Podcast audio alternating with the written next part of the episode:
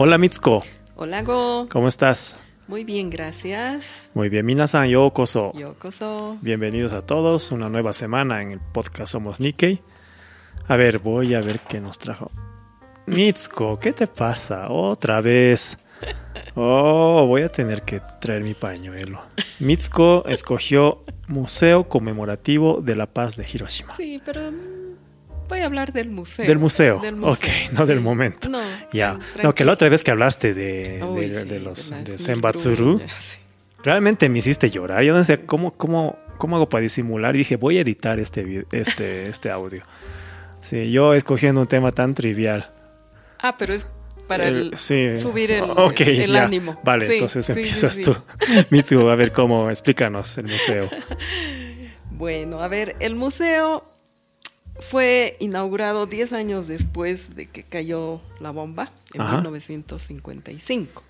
Ya, Y el objeto o el objetivo es transmitir la devastación de del bombardeo atómico de Hiroshima a las generaciones futuras. ya.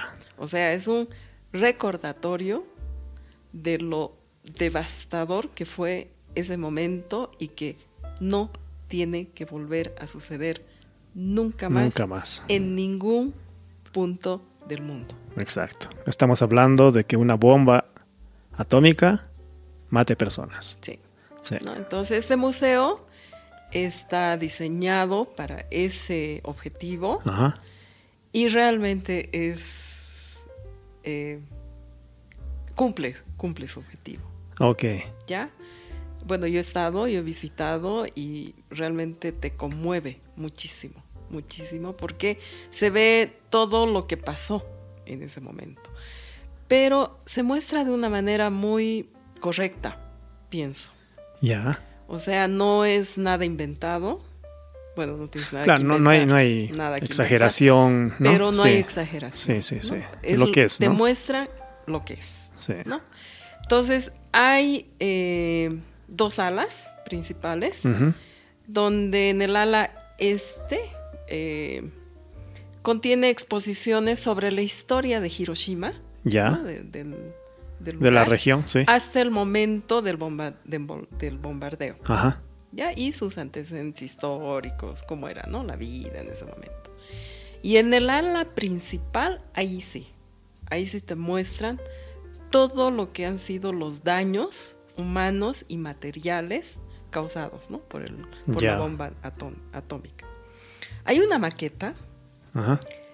en miniatura que eh, muestra cómo quedó la ciudad destruida inmediatamente después del bombardeo. Y hay un, un diorama, se llama, que es, a ver, en tres dimensiones, Ya. que ves el momento que cae la bomba, o sea, te eh, replican el momento, tú ves cómo cae la bomba Ajá. y cómo explota y cómo va todo lo que es el fuego. ¿no? Es, es- eso a mí me pareció súper impresionante. Ya. Revives el momento, ¿no? Y cómo fue. ¿no? Ajá. Eh, también hay, bueno, había, había, porque ahora ya después de lo que tuvieron muchos comentarios, ¿no? Había unos muñecos de tamaño real que eran los eh,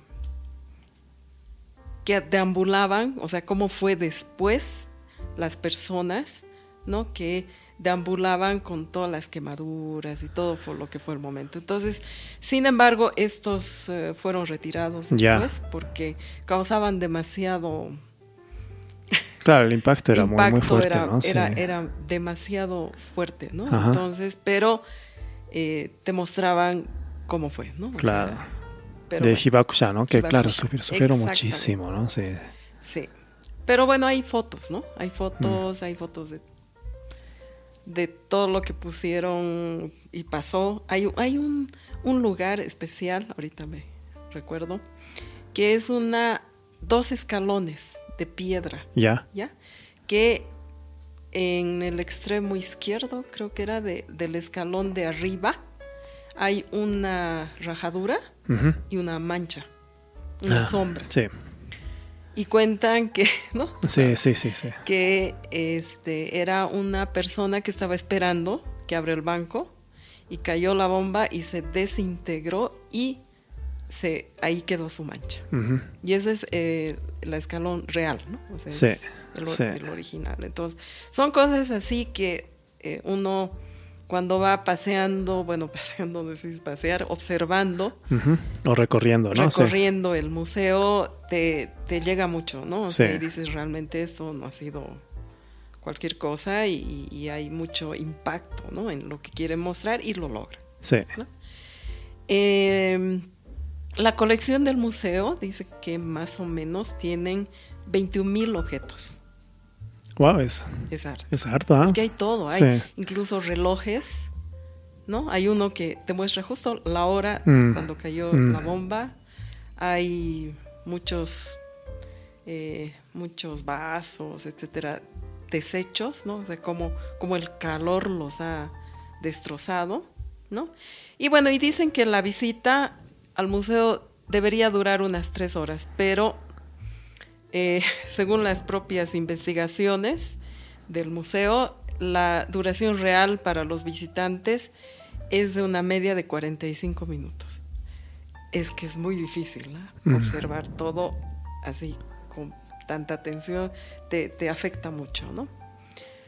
Eh, a ver, en la historia, em, la, bueno, la, bomba, ustedes saben que cayó el 6 de agosto de 1945. Y la, después de eso, hasta llegar al museo, eh, el señor Shogo Nakaoka, Nagaoka, perdón, perdón, él estaba en una comisión del Departamento de Geo- Geología de la Facultad de Ciencias de la Universidad de Hiroshima. A partir de 1949, él recopila ¿no? Toda, todos los materiales Ya. y los tenían, digamos, en, en exposición pequeñita en un rincón en el centro comunitario Ajá. central de Hiroshima, ¿no? Ya. Sin embargo, a, a medida que aumentaba el número de materiales, porque llegar hasta 21 mil, ¿no? Eh, necesitaba, digamos, un espacio más seguro, ¿no? Para almacenar y, y poder mostrar para cumplir con el objetivo. Entonces, el- al mismo tiempo, en, en la prefectura de Hiroshima, había un plan de convertir la zona de Nakajima, que es donde, donde está el edificio destruido, El- o sea, la- que quedó como, la cúpula, sí. que quedó como, digamos, eh, un ejemplo, ¿no? De, de- de- de- y es simbólico. Sí. Es en esa zona querían hacer un parque conmemorativo de la paz, ¿no? Y Kenzo Tange, que es un arquitecto Mochi. Mochi, que es un arquitecto muy famoso japonés. Él se encargó del diseño general del parque y la sala de exposiciones la citó como pieza central del parque. Ya. ¿Ya? Entonces, eh, una vez que construyen esto, como les dije, en 1955, eh, eh, se traslada todos los materiales eh, a, este, a este centro y eh, inauguran, ¿no? El, el- el que se llama el museo. Ya. Uh, tuvieron varias reno- renovaciones, ampliaciones, ¿no? Por ejemplo, en, en 1973 y en 1975, después de varios años, este, reparan muchos lados del edificio porque, bueno, se iba deteriorando y sustituyen el los vidrios de las ventanas por unos especiales que bloquean los rayos infrarrojos para que no destruyan ¿no? todo el material que había dentro. ¿no? Entonces, y así van, digamos, eh, mejorando varios, varios eh, lugares ¿no? de- del mismo museo. Eh, este museo, en 1998, junto al Centro Internacional de Conferencias, que fueron incluidos entre los 100 mejores edificios públicos de Japón. Ah, sí, ya, ya. Sí. ¿No? Eh, y fue también incluido dentro de los 20 mejores edificios modernos de Japón. Ah, sí. Sí, por Vaya. toda la arquitectura. Es que, Desde el punto de vista de, de arquitectura. Es, sí, Bueno, Mitsuko es arquitecta, ¿no? y lo estudiamos mucho aquí en Sotan. sí, entonces, al ser arquitecta Nikkei, pues Tange Kenzo debe ser Oh, sí. bastante estudiado, ¿no? Sí, sí, sí. El número de visitantes, esto es interesante, bueno, eh, hace un promedio de antes de la pandemia, ¿no? Era un millón de personas al año. Un millón. Sí. Un millón, un museo de un millón. Wow. Y hay un lugar, esto también me tocó hacerlo, eh, hay una sección de mensajes para la paz, Ya, sí. donde puedes anotar tu mensaje, ¿no? Mm. Eh, no me acuerdo qué puse, pero algo así como que muy impresionante, ¿no? O sea, quedé un poco sin palabras, porque realmente te, te llega al corazón, Sí. ¿no? Todo lo que han pasado.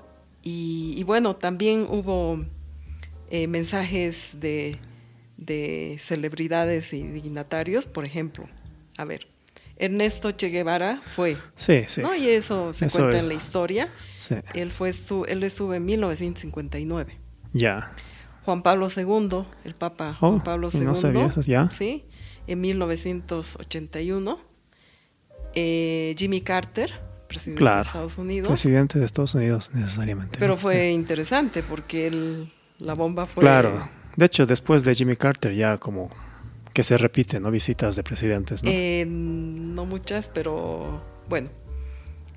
La Madre Teresa ya. en 1984. El 14 Dalai Lama Ya. en 1995. Y sí, Barack Obama Sí, sí, claro. en 2016. Mm, sí. ¿no? Entonces es un museo que eh, hay que visitarlo cuando vayan, porque es un recordatorio para los Nikkei también, ¿no? Sí, De que la guerra no debe jamás repetirse. sí. De hecho, es parte de, de la carta, ¿no? De la política exterior japonesa, de siempre contribuir a la construcción de un mundo de paz, ¿no? Es Sí. como la declaración expresa, ¿no? De, de la política exterior, Sí, ¿no? Sí. Y es un mundo tan complejo, ¿no? De, para un poco lograr ese propósito, pero al ser el único país, ¿no? Que sufrió Mm, la devastación de una bomba atómica, De dos, ¿no? En realidad. bueno, de dos, oh, La otra perdón, fue en Nagasaki. Nagasaki, el 9, 9 de agosto. de 9 de agosto del mismo año, ¿no? Claro, Sí. días después. sí. Eh, creo que sí tiene la moral necesaria para poder dar su mensaje al mundo, ¿no? Así es. Y lo que me gusta es que no es un mensaje de rencor No, contra quienes inventaron la bomba o contra Estados Unidos, sino contra la devastación de la guerra. así es. No, porque es Japón un también- recordatorio, Claro, sí. ¿no? Donde tú transmites además la devastación. Mm. Eso es. No Sí. es un mensaje de rencor ni nada. Nada, ¿no? Que es necesaria esa posición de, de intentar siempre dar la vuelta a la hoja, ¿no?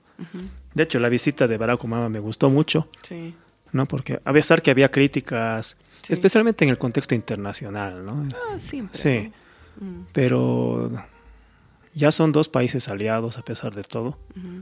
¿no? Y creo que es un buen mensaje, ¿no? Para siempre reconciliar, ¿no? Que Y el muy nombre, importante. ¿no? Y el nombre, Museo de la Conmemorativo Sí. de la Paz. Sí, sí, que ¿no? tenía ese propósito, Claro, ¿no? no Sí, es de, de la bomba atómica ni nada de eso, ¿no? O sea, Mm. no es de la paz. sí. Así que los Mitsuko, invitamos pues, gracias, a, ¿ah? a visitarlo y, y espero que estos dat- datos que di puedan abrirles un poquito los ojos. La curiosidad. la curiosidad. Gracias, Mitsuko. ¿Tú qué nos traes? A ver, yo... Ah, cambiamos mm, de tema. Sí, más- cambiamos más- radicalmente de, de tema, de enfoque. Esa es la idea. ¿Era la idea? Sí. Sí, ¿no? Sí. Sí, sí, sí, sí. sí. Pues bueno, yo cuando pensamos de qué hablar, dije, ok, eh, estaba hablando con mi primo por Zoom y bueno, acá y Japón tenemos 13 horas de diferencia. sí. Acá es viernes de la, por la noche, era viernes por la noche, entonces allá era sábado por la mañana, un día que no se trabaja. Y mi primo, bueno, el esposo de mi prima apareció un poco tarde en el video, en la videoconferencia con su cabello parado. ¿No? Así, la parte de atrás, ¿no? Donde va la almohada y Ah, seguramente se- no se no no se lo pudo aplanar. Y le pregunté, "Eso es un neguse, ¿no?" Así, ¿no? Ah, Y ahí dije, bueno, hablaré de neguse. bonito. Neguse, ¿no? Bueno, hay un, hay un kanji, ¿ya? Eh, kuse, que también se lee heki, ¿ya? Que se usa para los hábitos, o vicios, o manías. ¿ya? Ujú. Y siempre me parece interesante cómo se usa este kanji, porque me parece que es una buena manera de entender para quienes no entienden, no, no aprenden, o sea, como que están estudiando japonés, Mm, cómo se piensa en kanji, ¿ya? sí. Sí, y el Kusei, no sé por qué Kusei, ¿no? Pero me parece que es un kanji que muestra mucho, muy bien cómo, cómo se piensa en kanji, ¿no? Eh, y, y me van a entender mientras les explico. Ya, entonces es un kanji, es decir, una letra que significa manía o hábito o vicio, en, diciéndolo en español, y se lee Kusei o Heki. Y combinado con otros se forman otras palabras. Digamos, Neguse. Neru, ne, ¿no? Neguse, neru significa dormir. Y kuse es esta letra, ¿no? De manía. Y en inglés se traduce como bed hair, cabello de cama. ¿Ya? Es eso, cuando tu cabello está parado de un lado y no, no, no hay forma de aplanarlo. ¿Qué se llama en español? No, no, no sé cómo se dice. Mi Pelo papá. parado. Pelo parado. mi papá dice talco. Peinado talco. Ah, puede ser. Peinado talco. ¿Por Sí, qué? por como sea. Tal como te levantaste. Exacto, como sea. Talco, sí, dice, ¿no? Tal como te- sí. Sí. Pero aunque no es, no es, eh, bed, bed hair me suena más a cuando estás con los pelos todos desordenados. Ajá. Pero el neguse es esa parte donde se aplana, porque ahí está tu cabeza, y, y despiertas con esa parte arremolinada y al revés. Eso es neguse, ¿no? Ah, ya. que aunque vayas a la oficina no se aplana ni con agua, ¿ya? Y dices, ah, ¿no? Y la gente se ríe, ¿no? Una oficina japonesa, negoce. A ver, maki kuse, ¿ya? Maki, de maku, del verbo de enrollar, como cuando se enrolla un póster. ¿Qué crees que es? Makikuse. Uy, no sé. ¿Ya? Esa manía de enrollar. Cuando tú tienes un póster en un tubo, tú lo sacas Sí. y lo quieres pegar en la pared, no hay forma en Ah, que se quede plano porque No. se queda enrollado. Exacto. Eso es esa manía de estar Ah. enrollado. Makikuse. ¿Se entiende cómo va funcionando el kanji? Sí, sí, sí, Makikuse, neguse. Que es eh, difícil de ¿Deshacer, o de volver es- a su es, lugar? mm, Esa manía que tiene el cabello de quedarse como despertó, o esa manía que tiene el papel de quedarse enrollado. ah, ¿Me- ¿Se me entiende? Ok, ese kanji, ¿no? De, de Sí. hábito, manía. ¿Ya? manía. Kuchiguse. Kuchi es boca. Boca. ¿Ok? ¿Qué es? Kuchiguse.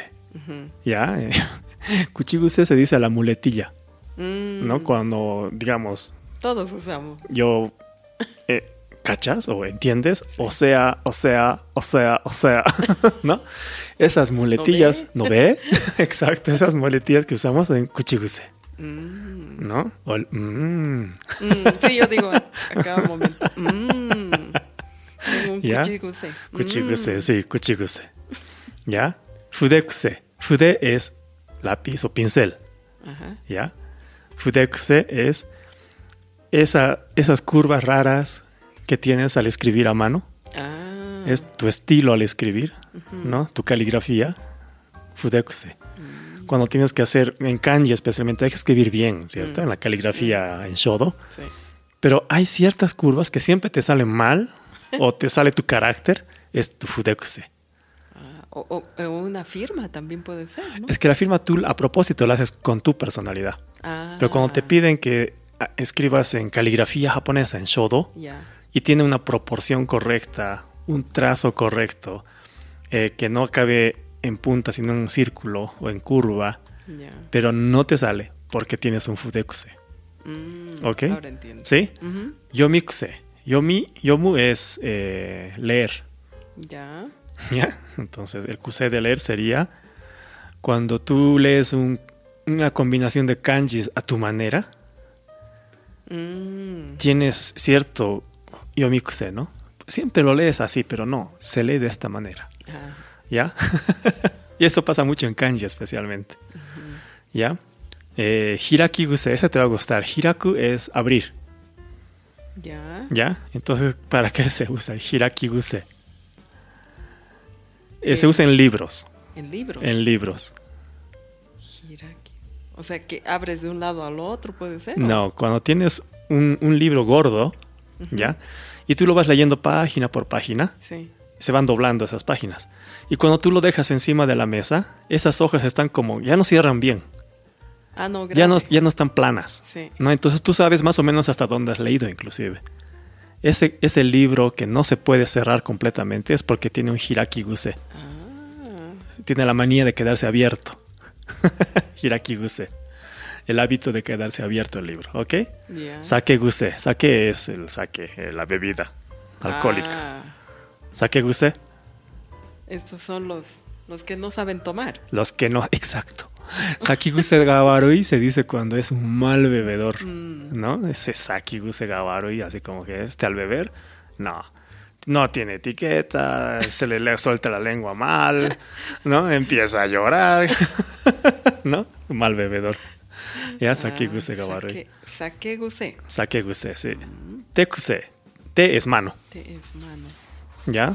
¿Cuál sería el- la manía de la mano? El hábito de la mano. Uy, no sé. Cleptomanía. Oh. ¿Ya? Esa, que se te cuela mucho las cosas a tu mano, ¿no? Ah, pero que no son tuyas. No son tuyas. Ah. Tekuse. ¿No? Este tiene algo de tekuse, ¿no? Ah, Así. Dakikuse. Daku es cargar. Eh, como no se carga en brazos a un bebé. ¿Ya? Entonces, infiere. Si Hirakiguse en el libro era cuando lo abrías mucho y se quedaba abierto, Dakiguse en un bebé que se carga mucho, ¿qué pasa? Uf, ya no quiere, Exactamente. ya no quiere soltarse. Dakiguse es ese niño que le encanta estar en brazos. Ya. ¿Ya? Es un mimado, ¿no? Que se siente mal cuando no está en brazos. Llora. debido ser así. ¿Yo? Sí. Yo hasta ahora soy Dakiguse. Vamos a preguntar a tu mamá. Ashikuse. Ashi es eh, pie. Mm. Ashikuse es ese movimiento raro al caminar, como una ligera cojera, digamos. Ah, Tiene un ashikuse. ¿Ya? También dijimos que kuse se lee heki, ¿no? O peki, digamos, ¿no? Entonces, ¿qué peki? Ketsu es limpieza, pureza. Este se entiende fácil. ah, maniática por la, por la limpieza. Exacto, exacto. Es, es- ese tipo fastidioso por la limpieza, ¿no? Ah, por el orden. Eh, sí, sí, sí, Ah, ¿no? creo Sí. que- Creo que yo soy eh, Dakiguse y tú eres Kepeki, ¿no? Sí, sí, sí. A ver, hitokuse, hito de 1, 2, 3, hitotsu, futatsu, mitsu es uno, Uno. ¿ya? Entonces, un kuse, ¿qué significa? Sí. Es la idiosincrasia, el rasgo distintivo en esa persona, ¿ya? Ah, ¿Ok? Entonces, sus- sus- sus propias manías, digamos, de esta persona que la hace distintiva, que la hace esa persona. Pero si le ponemos siete, nanakuse, siete kuses, eh, ya exagera, digamos. Exactamente, cuando eres excéntrico, excéntrica. Nanakuse. Nanakuse. ¿Y por qué siete? Mm, no sé. Sí, debe ser como los Yoshi Yukuko que hablábamos la otra vez, Sí. de Mika, Mika Boz o algo así, Sí, sí. ¿no? O tres Bueno, años en una piedra, no, no, no tiene un sentido no, claro. literal, ¿no? Pero sí quiere decir por, por Mm. cosas, tal vez la cantidad, ¿no? Ya cuando tienes siete ya es medio Ya, excéntrico. medio o sea. raro. Sí. ya. Ya. Después Heki, ¿no? O sea, eso de kanji otra vez, la forma de leerlo. Yo Heki, yo es Europa. Ah, yo es Europa. Yo Heki, Sí, es Europa. Eh, no. Amante de Europa, algo así. algo así. Es como esa adicción, ¿no? A, a- a lo europeo, ¿no? Mira, mi jarra ay, europea, ¿sí? que esto es europeo, que ah, Europa es lo mejor, que ah, Ah, no, eh, pero el pueda- sistema europeo, ¿no? Y puede haber, digamos, América Heki, algo así. Ve Heki. No he escuchado, ¿ah? pero debe haber, porque este yoje que viene de atrás, ¿no? En el Ah. tiempo. Pero hoy debe haber, ¿ah? Debe haber, ¿no? Porque como, como un, un conocemos algún- sí. Sí. ¿No? no he escuchado. Sí. No sé si está en el diccionario, sería bueno verlo, pero yo X sí. Pero Ah. el uso lo has, lo has manejado bien. Ah, gracias. Exacto, eso es. Ok. Eso es, Mitsuko. Ah. Después de tu museo, esto queda muy trivial, pero no, bueno. no, no, queda bonito. Además que hemos descubierto algunos cruces nuestros, Mm, ¿no? Y yo creo que nuestros oyentes también se van a identificar con, con algún algunos, cusé. O de algunas personas. Sí, ¿no? conocen. De hecho, las manías, ese cusé, cuando solamente se habla de cusé, Mm, es esas manías de morderse las uñas, de Claro. quitarse los cabellos, de rascarse la frente. Claro. Esos son cusé, Cusé. así propio. ¿No? Sí, pero Sí. es una palabra bonita, o sea, no, no es, no es tan, tan, tan. A mí me divierte porque también se usan en enfermedades, ¿no? Entonces, este kanji es, me, me gusta porque aprendes mucho de cómo se usan los kanjis. Mm, ¿no? Debe haber para los hipocondríacos también. Eh, hipocondríacos, no. No. Para la gente que tiene esa manía de quitarse el cabello, que tiene un nombre científico, Ah, sí. sí, ¿Sí? sí, sí, que, que te quitas, que te quitas hasta que te quede una mancha y sin cabello. Ah, Esa, esa manía, después también las, las manías de, del orden, creo que es una manía psicológica. mm. Se usa más en ese lado, Ah, digamos. ya. ¿no? Y las otras que son estas divertidas del cabello, del calendario, de, del libro que no se cierra también. ¿No? Entonces, muy, muy versátil, ¿no? Mm, Y muchos kanjis son así. mm. Escogí este porque se entiende, ¿no? Sí, se entiende y lo puedes eh, explicar Sí, más bonito. Sí, sí. Ok, Mitsuko, Ah, muchas eso es. gracias, gracias. Espero que les hayan gustado estos dos temas de extremo a extremo. Sí, Pero bueno, la idea de nuestro podcast es también tratar todo tipo de temas, Así es. ¿no? Para que todos aprendamos Sí. también. Eh, muchas gracias por Gracias, oírnos, Mitsuko. por vernos. por- a no, no nos ven. no nos ven. No, No nos ven. no. Muchas gracias por, por oírnos y será hasta una próxima. Otsukare-sama deshita.